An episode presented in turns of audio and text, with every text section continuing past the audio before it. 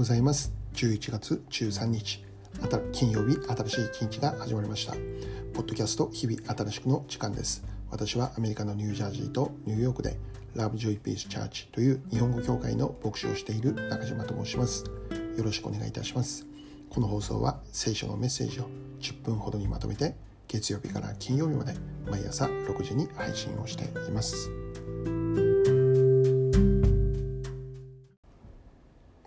早速今日のメッセージですが、まず今日の聖書の一節を紹介したいと思います。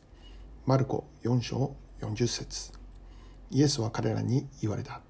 どうしてそんなに怖がるのです？信仰がないのはどうしたことです？今日はこの一節からイエス様だけを見つめてというテーマでお話をしていきます。今日の聖書の一節はイエス様がご自身の弟子たちに向けて語られた言葉であります。どうしてそんなに怖がっているのですか？怖がる必要は全くないよということなんです。でこの時に何が起こっていたかということですけどイエス様と弟子たちが船に船に乗って、えこの向こう岸へ渡ろうとしている、まあ、そんな時であったんですね。湖の上を渡って、まあ、行こうとしていたんですけど突然そこに激しい突風が起こって船が波をかぶりこの船の中が水でいっぱいになってしまうというそんな状況になってしまったんですね。この激しい嵐が突然襲ってきたということなんです。イエス様の弟子たちの何人かは、えー、この漁師の仕事をしていました。それゆえに今までこういうことあったと思うんですね。嵐に突然襲われてしまうあっただろうと思います。で嵐に襲われた時にどのような対処をすればよいのかも、まあ、彼ら今までの経験から、えー、分かっていたと思うんです。しかし今回の嵐は彼らが経験してきた以上の大きなものであったということです。この大きな嵐の前で彼らの経験してきたことが全く役に立たない。そんな状況でした。自分たちの力ではどうすることもできない、えー、限界を感じていたということなんですよね。ところがそんな切羽詰まった状況にある中でふとイエス様の方に目を向けてみるとイエス様はなんと枕をして眠っておられたっていうんです。嵐で船が激しく揺れているそんな状況の中で波をかぶってしまって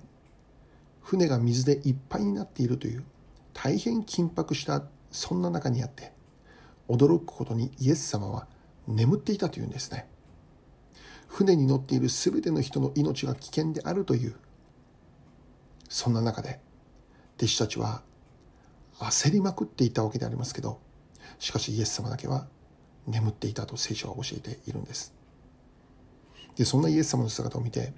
弟子たちはすぐにイエス様を起こします。そしてこう言いました。先生私たちが溺れて死にそうなのに何とも思わないのですか？って。今にも私たちは死にそうなんですよと。それほど緊迫した今状況ですよと。それなのにあなたはよく眠っていられますねと。どうか目を覚ましてこの状況から私たちを助けてくださいと、まあ、そういうことを言われるわけですね。でそれを聞いたイエス様は起き上がって、えー、もうすごいことをされたんですね。まあ、そういうふうに聖書書いてあるんですけど何をされたかというとなんとイエス様は風を叱りつけます。そして湖に向かって黙れ沈まれまそう言われたということですね。すると何が起こったのでしょうか。風が止んで大なぎになった、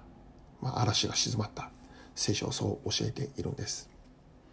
収まった原因は何でしょう。イエス様が起き上がって風を叱りつけ湖に黙れ沈まれ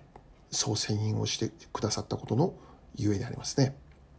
弟子たちを悩ませていたものからイエス様が見事に救ってくれた、助けてくれたという、まあ、そんなお話であります。で、え、それが起こった最後にイエス様が発せられた言葉が今日初めに読んだこの聖書の一節なんですね。もう一度読んでみたいと思います。マルコの4章40節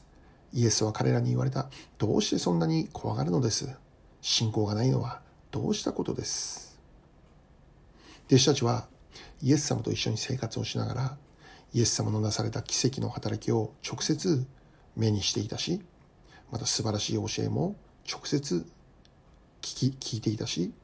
イエス様がどのようなお方であるのかということについて周りにいる人々よりももっと深く知っていたはずなんです。しかし彼らは嵐が吹き荒れる中で残念ながらその信仰を働かせることできなかったんですね。危機的な状況の中にあってイエス様が一緒にいてイエス様が守ってくれるということを信じることできなかった。危機的な状況にあって弟子たちはイエス様を信じる信仰を働かせるよりも目の前にある現実だけに目を留めて思い煩って心配してということだったんです。そのような彼らに対してイエス様が言われたんですね。信仰がないのはどうしたことですか？で今日このところから私たちが受けるメッセージでありますけどもイエス様とは風を叱りつけ湖に対して黙れ静まれそう宣言するならばその通りのことが起こる。それができるお方すなわちイエス様に不可能はない不可能なことはない。ということなんですね。嵐と思える状況の中で私たちがただイエス様に目を向けることができているならばイエス様を信じイエス様を頼りとして生きていくことができるならば物事が変わるのは一瞬である。嵐が沈められるのは一瞬である。イエス様には嵐を鎮めることのできる力がありイエス様を信じさえいるならばイエス様を頼りとしてついていくことができるならばその人の人生の嵐が静まってしまうということは起こるんですね。それを実際体験することになっていくということなのです。大切なことは全ての不可能を可能にされるイエス様を信じることです。嵐嵐を沈め一瞬で物事を変化させてくれるイエス様だけに頼りを置くことです。イエス様と一緒に歩くことさえできているならば何も心配する必要はないしどんな嵐が襲ってきたとしても怖がる必要はない。イエス様が一緒にいる。ただこれだけで私たちに与えられるのは平安であり安心な人生であるということなんです。イエス様さえしっかりと掴むことができているならば私たちは嵐の中にあっても恐れずに前進をしていくことができるんだ。そうイエス様が一緒にいるから。イエス様が守ってくれるから。大胆に。前進できるんだということなんですね。ある時イエス様の弟子のペテロがイエス様が語られる「来なさい」という声によって水の上を歩き始めるという奇跡を体験することになるんです。ペテロはイエス様だけを信じて、イエス様だけを見つめて足を一歩踏み出していったんです。イエス様だけを見つめて生きるならば、水の上であっても足を一歩前に踏み出すことができるという勇気、そういう力が与えられるということなんです。ペテロはイエス様だけを見つめて水の上に足を置き始めました。すると奇跡が起こりました。本当にこの水の上を歩き始めるんですしかし続きがあって今までイエス様だけを見ていたペテロが突然現実を見るようになるんですね水の上を歩いているということに対する恐怖を覚え始めるんですその瞬間にペテロは水の中に沈んでしまうという、まあ、そんなお話があるんですね私たちの人生現実の世界だけを見るならばもう理解できないことばかり、理不尽と思えることばかり、ありえないと思えることばかり、信じられないと思えることがたくさん起こる。予想もできなかった激しい嵐のような問題の前に突然立たされてしまうということが起こるわけです。しかしそんな難しい厳しい現実にあっても私たちは現実を見ることではなくて嵐をも沈めることのできるお方物事を一瞬で変えてくださるお方イエス・キリストを見つめてイエス・キリストと一緒に生きていくことなんです。すると問題がもはや問題ではなくなってしまうんです。問題が一瞬で問題ではならなくな、問題とはならなくなってしまうというそういう驚くべき奇跡を体験していくことになるのです。イエス様と一緒に生きる人生は平安な人生です。安心な人生です。大胆に前に進んでいくことのできる人生となるのです。どうぞこのイエス様を掴んで、イエス様と一緒に歩む人生、皆様も生きてくださることを心から願っております。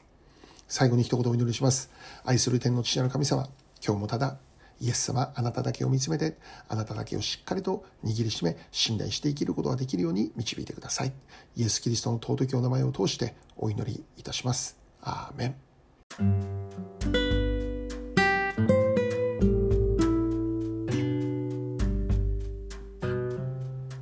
今日はここまでになります。良い一日を過ごしてください。ではまた来週月曜日です。